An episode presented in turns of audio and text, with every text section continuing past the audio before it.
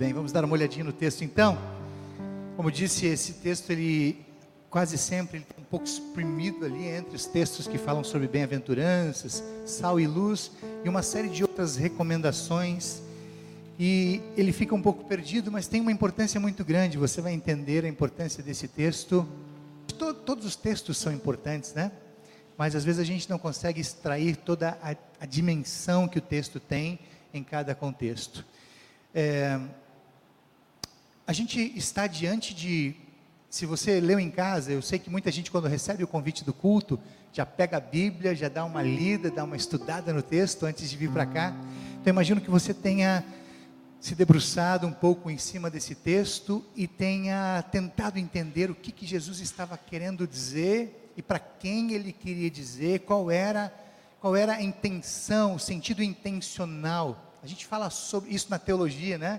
Qual é o sentido intencional? O, te, o texto bíblico ele não está ali por acaso. Ele foi escrito primeiramente, claro, para as pessoas daquele tempo, para as pessoas que estavam ouvindo, ele foi entregue para as pessoas que estavam ouvindo Jesus e depois ouvindo os apóstolos, mas ele tinha uma dimensão para além do tempo, ele tinha um propósito para com as pessoas de todos os tempos. A Bíblia foi escrita para todas as pessoas, para nós e para aqueles que ainda virão. O que, que Jesus estava querendo dizer? Qual o sentido intencional desse texto aqui? Sabe que esse é um mais um texto do Sermão da Montanha, capítulo 5 começa, tem cinco grandes mensagens de Jesus no Evangelho de Mateus. Essa aqui é a primeira delas. E nós estamos aqui numa terceira, num terceiro tema que Jesus aborda nessa grande mensagem da montanha. E todas as mensagens que Jesus entregou até agora foram muito chocantes. Você que está acompanhando todos os domingos em casa ou aqui, já percebeu isso. O que é interessante é que é a primeira vez que Jesus está fazendo uma mensagem para um grupo maior, para uma grande multidão. A partir do primeiro versículo de Mateus, tá? O sermão da montanha, ele é uma primeira mensagem de Jesus para um grupo maior. Tem uma multidão seguindo Jesus. Ao que a gente sabe pelos evangelhos, antes disso ele tinha apenas pregado nas sinagogas, ele tinha falado lá em Nazaré, no começo do ministério, depois ele vai em Cafarnaum, faz ali uma mensagem na sinagoga, e, agora, e tinha, depois dito, claro, ele tinha feito algumas curas, algumas, alguns milagres, né? Mas uma mensagem para um grande grupo é a primeira. E essa mensagem vai começar no capítulo 5 e vai terminar só no capítulo 7. Você tem uma ideia de quantos temas Jesus aproveita esse primeiro contato com mais gente, com uma multidão, com mais pessoas, e ele vai abordar um monte de assuntos que ele quer trabalhar ao longo do seu ministério. Então tente só imaginar que se ele já tinha chocado de certa maneira as pessoas quando falou para elas sobre as bem-aventuranças e disse nas bem-aventuranças que bem-aventurado ou feliz é aquele que sofre, aquele que é perseguido, aquele que chora. Olha só que choque. Mas como assim? Como feliz é o que sofre, é o que chora? E a gente já falou sobre isso, né? Você deve se lembrar da mensagem. Logo depois, o povo ainda estava sobre o impacto dessa mensagem. Ele vai para um segundo tema. Ele vai dizer para as pessoas que as pessoas devem ser sal e luz no mundo, que elas têm um propósito aqui na terra. Elas não vão vivendo de qualquer jeito, elas têm um sentido de viver. Há um, há um plano para que elas vivam aqui e a vida delas não se limite a cuidar delas próprias. Elas devem cuidar também das pessoas que estão ao redor delas. Então, vão e sejam sal e luz. Agora, tentem imaginar você quando Jesus fala sobre os mandamentos. Hoje ele vai falar sobre os mandamentos. E vai falar sobre os mandamentos pela primeira vez. E vai falar sobre os mandamentos num cenário em que as pessoas não estavam preparadas para talvez ouvir Jesus em relação àquilo que ele ia dizer. As pessoas talvez se chocaram com o que Jesus disse sobre os mandamentos. E eu, a propósito, eu queria fazer uma, uma rápida observação aqui. Muitas pessoas já me perguntaram ao longo dos meus 25 anos de ministério, pastor, talvez já tenham perguntado para o pastor Evandro também, pastor, Aqueles mandamentos que Deus entregou para Moisés, lá em Êxodo 20, eles ainda valem hoje? Esse negócio de amar pai e mãe, ainda vale? Né?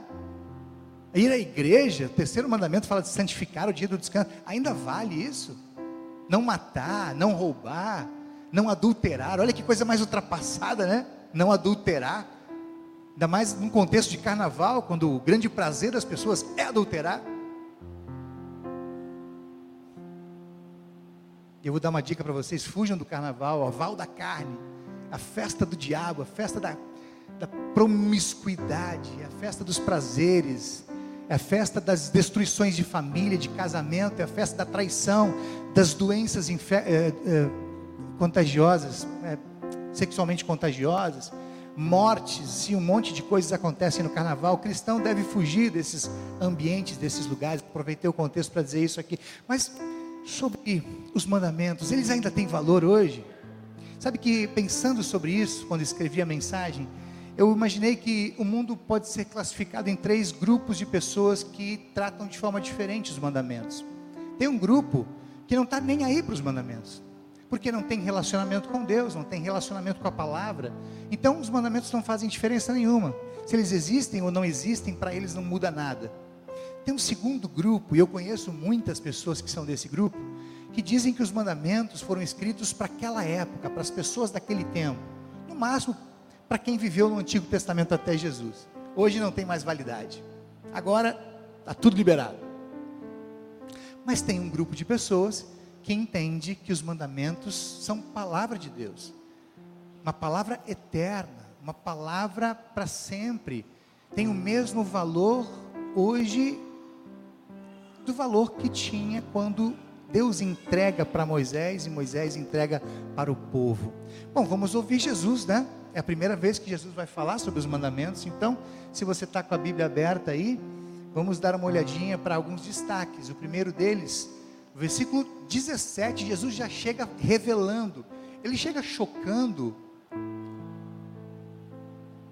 especialmente os fariseus da igreja, a direção da igreja. Olha o que, que ele vai dizer: Não pensem que eu vim acabar com a lei de Moisés ou com os ensinamentos dos profetas não vim acabar com eles, mas vim dar o seu sentido completo. Os judeus já estavam, os fariseus já estavam achando que por Jesus ter trazido tantas coisas novas, trazendo novidades a cada ensino que ele dava, Jesus ia dizer: olha, gente, esqueçam os mandamentos, isso é coisa do passado, já é coisa ultrapassada.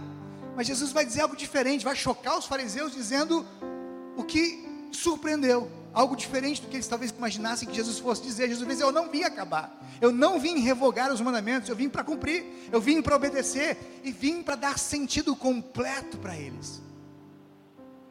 Olha que legal. Sabe que o novo assusta, né? O novo assusta, assusta os mais conservadores. O que é novo assusta até mesmo os mais ousados. É por isso que Jesus está assustando a igreja daquela época fariseus, saduceus, todos estão assustados com Jesus, porque Jesus está dizendo coisas muito diferentes daquilo que eles tinham dito e ouvido até ali. Jesus, na verdade, está assustando até as pessoas de uma forma geral, porque ele está, ele está agindo de uma maneira tão diferente da maneira como as pessoas agiam naquela época, e muitas delas orientadas pela igreja, o grande grupo era judeu, a maioria com quem Jesus convive, que estão ali ao redor uh, da, dos judeus, da liderança da igreja, essas pessoas tinham um padrão de vida, um jeito de viver, um estilo de vida, e Jesus de repente vem falando coisas diferentes sobre esse jeito de viver, e mais do que isso, Jesus vinha sendo diferente, fazendo diferente, não apenas ensinando, Jesus tinha um perfil, um jeito de agir que assustava as pessoas, ele era o novo, o que ele dizia era novo, o que ele fazia era novo. Jesus é muito diferente pra, na perspectiva dos fariseus e dos saduceus e da igreja. Jesus é muito diferente de Moisés, ele é muito diferente dos profetas. É por isso que para os fariseus, até agora pelo menos, Jesus é muito menor, é insignificante em relação a tudo que disse Moisés e tudo que disseram os profetas. Tem um texto da, da transfiguração que é um texto que pode ser estudado, muitas igrejas estão estudando esse texto hoje. O texto da transfiguração, ele é muito claro em relação a isso. Jesus sobe um monte com três dos seus discípulos, um monte mais alto lá em Israel, está lá no lugar mais alto, de repente acontece a transfiguração. Jesus muda de figura, ele fica resplandecente, fica branco, suas roupas brancas como a neve, e de repente aparecem do lado de Jesus. Quem? Moisés e Elias, um dos profetas. Aí o que, que Deus vai dizer? Deus vai abrir o céu e vai dizer para aqueles que estão ali no morro, no monte, para todo mundo, você agora sabe disso, porque Deus disse, está registrado. Gente, é o seguinte: Moisés fez um trabalho incrível, ele foi importante demais, foi uma benção. Os profetas foram sensacionais, Elias então nem se fala. Mas agora é o seguinte, presta atenção no que eu vou dizer para vocês. Agora é a vez de Jesus. Agora é Jesus. Agora é o meu filho. Ouçam o que o meu filho tem para dizer. Ele tem algo diferente para dizer. Ele tem algo novo para dizer. E é isso que está acontecendo aqui. Jesus vem trazendo algo diferente, algo novo. E curiosamente, Jesus surpreende os fariseus quando diz que não veio para mudar a lei, ele não veio para acabar com os dez mandamentos, mas veio para cumprir. Jesus era o próprio Deus. As pessoas não sabiam disso ainda agora, muitas delas não sabiam, mas aos poucos Jesus vai se revelando como, como, sendo o próprio Deus. Ele era humano, era. Todo mundo sabia que ele era humano porque ele estava ali, era carne e osso. Ele tocava nas pessoas, ele chorava com as pessoas, ele sorria com as pessoas, mas ele era divino, ele fazia coisas, milagres que ninguém jamais tinha feito, que tinham, segundo os judeus, a característica de alguém que era de fato diferente, era o Messias. Eu já falei sobre esses, esses milagres aqui, só vou lembrar de dois deles pelo menos, né? Para os judeus, o Messias, aquele que Deus enviou, tinha que fazer uma série de alguns milagres que jamais tinham sido feitos. Um milagre era a cura de leprosos. O leproso ele vai apodrecendo, a carne vai apodrecendo, os pedaços vão caindo. E Jesus curou leprosos, ou seja, ele regenerou a carne de pessoas que estavam apodrecendo e permitiu que elas estivessem sãs, saudáveis e voltassem para a vida. Opa, esse cara é diferente. Um outro milagre, a cura de um paralítico de nascença. O cara nasceu sem poder andar. E de repente Jesus diz: Cara, pega o teu leito, pega a tua cama e anda. E o cara que nunca jamais tinha andado na vida, fica de pé, pega o leito e anda. Características de quem não era apenas humano, mas era divino. Jesus era diferente. E por ter Deus, ele podia ter anulado os mandamentos. Ele podia ter dito: olha, gente, esquece isso aqui, esses dez mandamentos, o papai falou sobre eles, né? Lá no passado, não valem mais nada. Ele podia ter mudado alguns, ele podia ter mudado todos, mas não ele veio para cumprir os mandamentos. A Bíblia diz que ele veio para observar, para cumprir. Como bom judeu, ele cumpriu. Essa é a razão, inclusive, porque ele vai até a cruz. Porque ele se sujeita às ordens, aos mandamentos, se sujeita às autoridades daquele tempo. Jesus vem para fazer algo diferente. Mas à medida em que ele vai vivendo, ele não apenas vai cumprindo os mandamentos e vai falando sobre os mandamentos aqui e ali, como ele vai dando um novo sentido. Aqui está o pulo do gato. À medida em que Jesus vai falando sobre os temas relacionados aos mandamentos, ele vai dando uma nova dimensão, ele vai dando um novo sentido para cada um dos mandamentos. Jesus está, na verdade, revitalizando a dimensão espiritual dos mandamentos. Jesus está trazendo as pessoas para uma reflexão a respeito dos mandamentos, mais do que uma satisfação da carne, um prazer momentâneo, um prazer pessoal pelo cumprimento da lei, e os judeus faziam isso e ainda fazem, né? Tem, tem, dois, tem dois, duas tensões no mundo judaico quando você conversa com judeus, especialmente os ortodoxos, eles sentem uma pressão muito grande, um medo muito grande, porque se eles não observam os mandamentos, se eles não cumprem, eles acham que cumprem todos, eles vão ser punidos, eles não vão ser salvos. E tem um outro lado da, da, da observância dos mandamentos no mundo judeu, que é aquele prazer pessoal, é como se fosse uma glória própria. Olha, eu fiz isso, eu ajudei alguém, eu dei esmolas, é, eu eu fiz. Eu, eu sou o cara. Eu sou, eu sou bom mesmo. Olha o que eu fiz. olha, eu perdoei.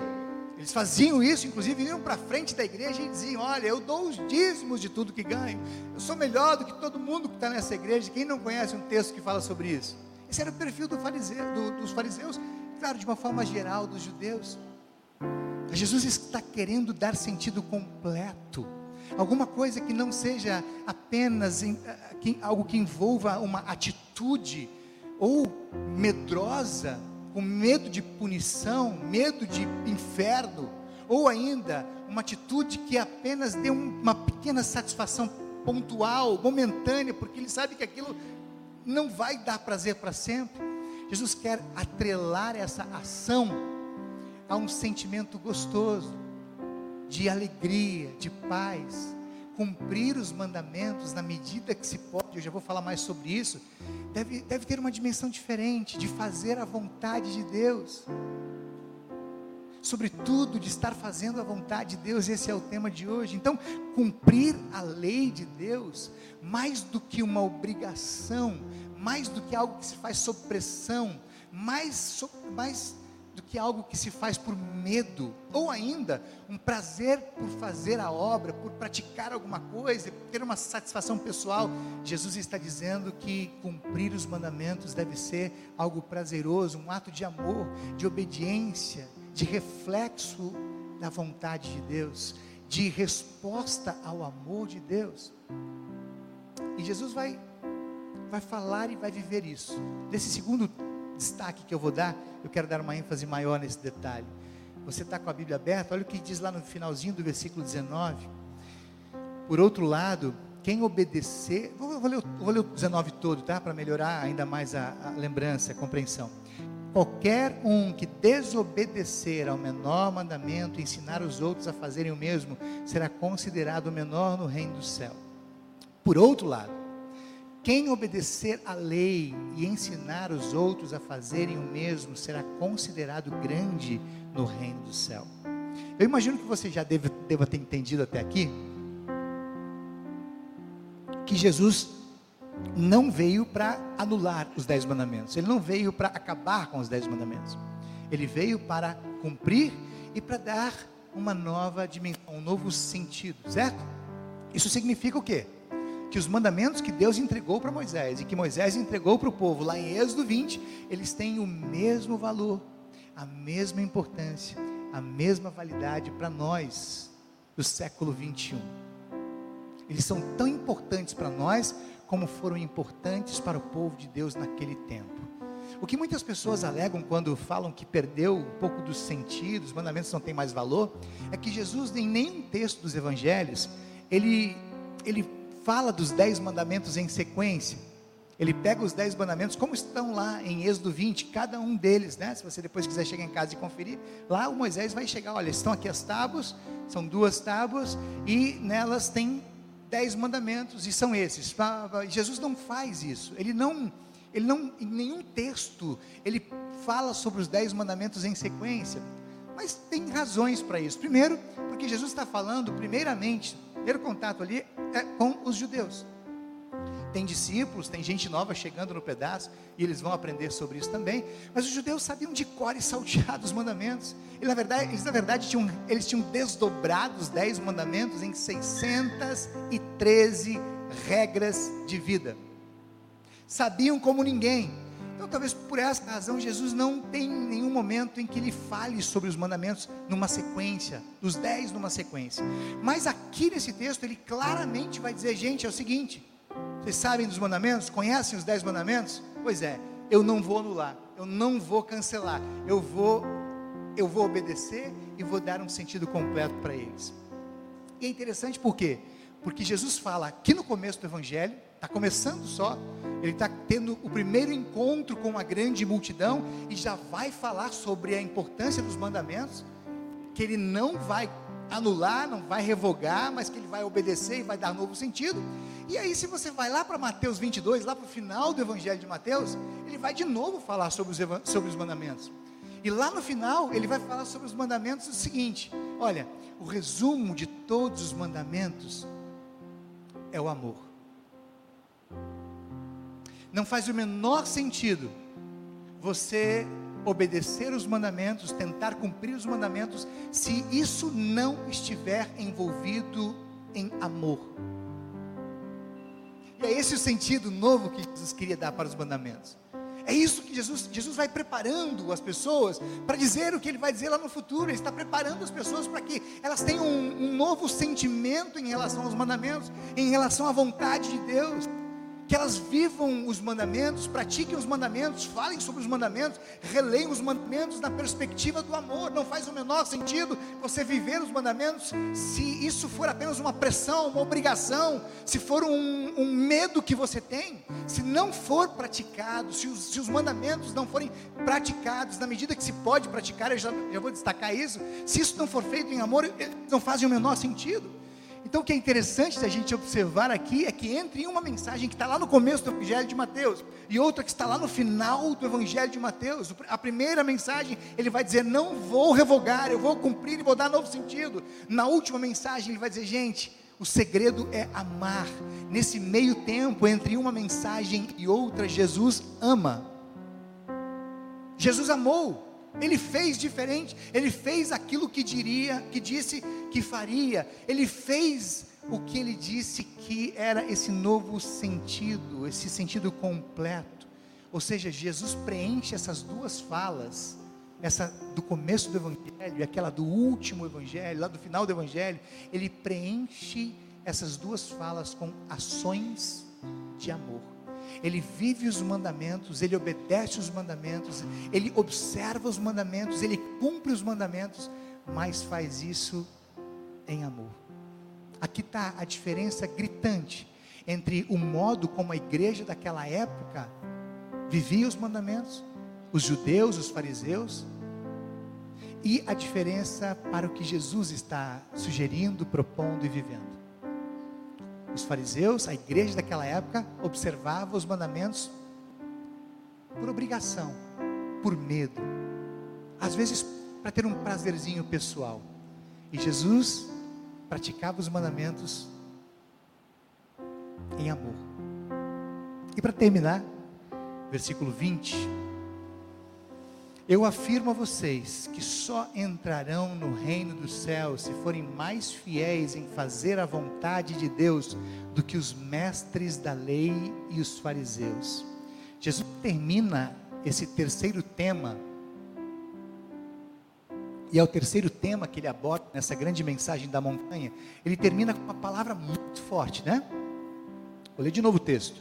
Afirmo a vocês que só entrarão no reino de Deus se forem mais fiéis em fazer a vontade de Deus do que os mestres da lei e os fariseus. Sabe o resumo dessa palavra forte? Só vai para o céu quem faz a vontade de Deus.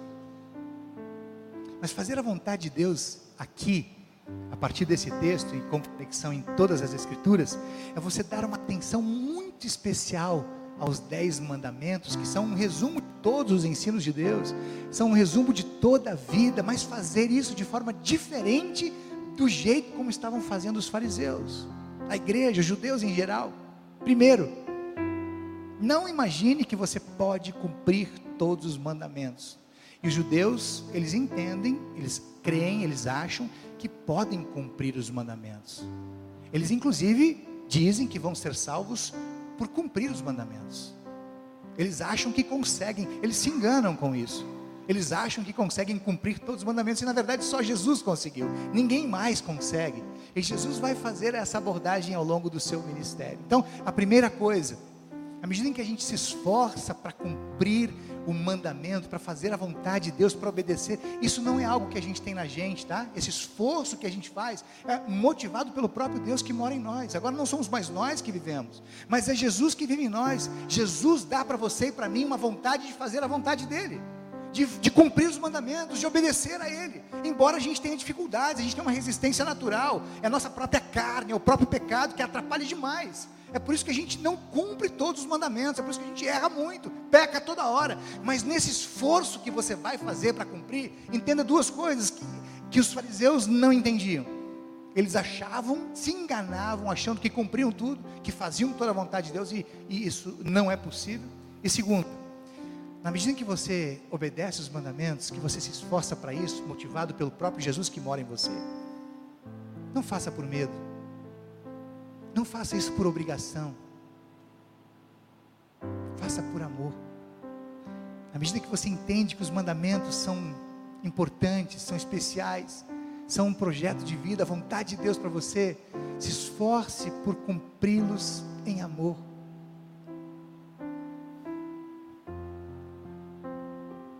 Essa máxima de cumprir em amor, ela está espalhada por todos os textos, só para destacar, nos mandamentos, dois deles, um de cada tábua. Vou pegar o terceiro, que é o que a gente está vivendo aqui agora, né? Quem não lembra? Todo mundo sabe o terceiro mandamento, né? Vamos dizer juntos? Isso, santificarás o dia do descanso. Quando você cumprir esse mandamento, e você vindo para a igreja hoje, você está cumprindo, você está obedecendo, está fazendo a vontade de Deus. Primeira tábua, terceiro mandamento. Quando você vier à igreja e for obedecer esse mandamento de Deus, não faça isso por obrigação. Não faça isso por medo do inferno, como muita gente faz. Mas faça isso por amor, por prazer que você tem pela vida com Jesus, prazer que você tem pelo céu. Um outro exemplo, segunda tábua, quarto mandamento, quando você for obedecer os seus pais, seu pai e a sua mãe, não faça isso por obrigação, não faça isso por algum tipo de medo, por alguma pressão, faça isso por amor, faça isso porque essa é a vontade que Deus tem para você. Só para você ter uma ideia de como isso se espalha por todo o Novo Testamento, uma vez o Paulo estava falando para a igreja sobre as ofertas, né? Que é um tema que a gente de vez em quando aborda aqui com mais ênfase. Ele estava falando, gente, é o seguinte, olha, ofertem para ofertem para a obra, ofertem para Deus, para a igreja ser, ser mantida, para a missão acontecer, mas não façam isso por obrigação, não façam isso por necessidade, não é porque quebrou uma janela que agora eu vou ofertar, ou porque quebrou um ar-condicionado, ou porque precisa pintar, não faça, não faça sua oferta por obrigação, nem porque há uma necessidade específica, mas faça isso com alegria, faça com amor. Percebam que o tema se espalha por todo, qualquer coisa que você for fazer, qualquer tema que você for abordar, que tem relação com a sua vida com Deus e seu relacionamento com as pessoas, faça com amor. É isso que Jesus está dizendo, Ele está preparando a igreja para um tempo novo. Jesus está preparando o seu povo para viver uma época diferente. Isso talvez, talvez, não seja manifestado manifesto de forma muito clara nos evangelhos, mas você pode ver isso com a maior clareza quando o Pentecostes acontece e um novo perfil de igreja nasce. Quando o Espírito Santo desce sobre a igreja, 120 pessoas estão reunidas lá em Jerusalém. Elas gostam de se reunir, elas gostam de se cuidar, elas gostam de se amar, elas estão dividindo o que têm, elas estão comendo na casa umas das outras, celebrando a vida. E aí as pessoas de fora vão dizer: sabe o que? Olhem para eles, olhem para aquele grupo ali de 120. Percebam como eles se amam. Estava aqui. Tudo que Jesus começa a ensinar aqui hoje vai começar a se manifestar depois de um tempo gradativo de ensino em Atos dos Apóstolos e a partir dali devia se revelar aqui na igreja. Eu quero terminar essa mensagem quando a gente fala de mandamentos, pelo menos três coisas a gente precisa levar de reflexão para casa. A primeira coisa que eu quero que você leve para casa como reflexão é que muita gente olha para os mandamentos, talvez vive os mandamentos, como que se fosse algo que um Deus irado, um Deus cruel, tivesse pensado para oprimir o seu povo. Olha, filho, filho nem, nem chama de filho, né? Deus não não chamaria. Olha, é o seguinte, eu quero que você faça isso, eu quero que você não faça aquilo, faça aquilo outro, não faça isso. É assim, por exemplo, que Lutero via Deus. Lutero olhava para Deus como um cara irado, que se ele não fizesse aquilo que Deus estava mandando, ele ia ser punido, ele ia ser castigado, ele ia se dar mal. Mas não, os mandamentos não são assim. Os mandamentos, na verdade, são, são temas que um Deus amoroso pensou para os seus filhos amados. É como que, guardadas as proporções, aquilo que um pai, uma mãe faz com os seus filhos. Filho, é o seguinte: leva o guarda-chuva. Não anda com aquele grupo de pessoas ali, aquele grupo de pessoas não é muito legal. Faz isso, filho. Vai por aqui. Olha, não faz, não, não esquece do casaco. Os mandamentos são assim. Deus amoroso, querendo cuidar dos seus filhos e dizendo: Filho, cuidado, aqui não é um bom lugar. Esse, esse, esse tipo de atitude aqui não faz bem para você. Essa é a primeira coisa que você deve guardar quando fala dos mandamentos ou ouve os mandamentos. A segunda coisa, quando Deus deu os mandamentos para mim e para você, Ele sabia que a gente não tinha a menor condição de cumprir todos eles. Eu sabia disso. E Deus também sabia que, em determinado momento da história, Ele ia mandar seu filho Jesus para que Jesus cumprisse os mandamentos em nosso lugar e nos livrasse dessa carga pesada. Mas ainda assim, Ele manteve os mandamentos. Ainda assim, Jesus disse que vai manter os mandamentos, sabe para quê? Para que nós, mesmo com muita dificuldade de cumprir os mandamentos, tivéssemos um norte, tivéssemos uma direção, tivéssemos um caminho os mandamentos são para a gente a palavra de Deus que vai nos direcionando. Não é melhor viver assim do que não saber para onde ir? E para terminar, quando Deus nos deu Jesus, e quando Jesus cumpre os mandamentos, dá o exemplo, dá a motivação, para que, à medida que nós nos esforçássemos em obedecer os mandamentos, nós não obedecêssemos por medo, nem por obrigação, mas que nós obedecêssemos como Jesus obedeceu, obedecêssemos como Jesus ensinou, obedecêssemos em amor. Essa é a mensagem desse texto de hoje. É exatamente isso que Jesus queria dizer: que Ele não mudaria os mandamentos, Ele não apagaria, mas que Ele daria um novo sentido. E o novo sentido é amor, obediência em amor fazer a vontade de Deus em amor. Pegou? Pegou o recado? Então era isso. Amém.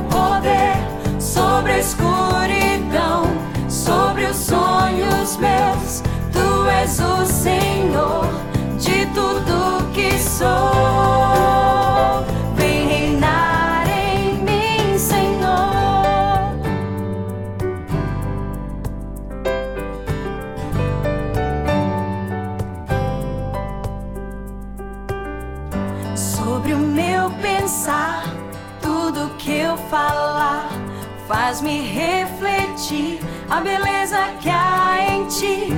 Tu és para mim mais que tudo aqui. Vem reinar de novo em mim, reinar em mim com teu poder sobre a escuridão, sobre o sonho.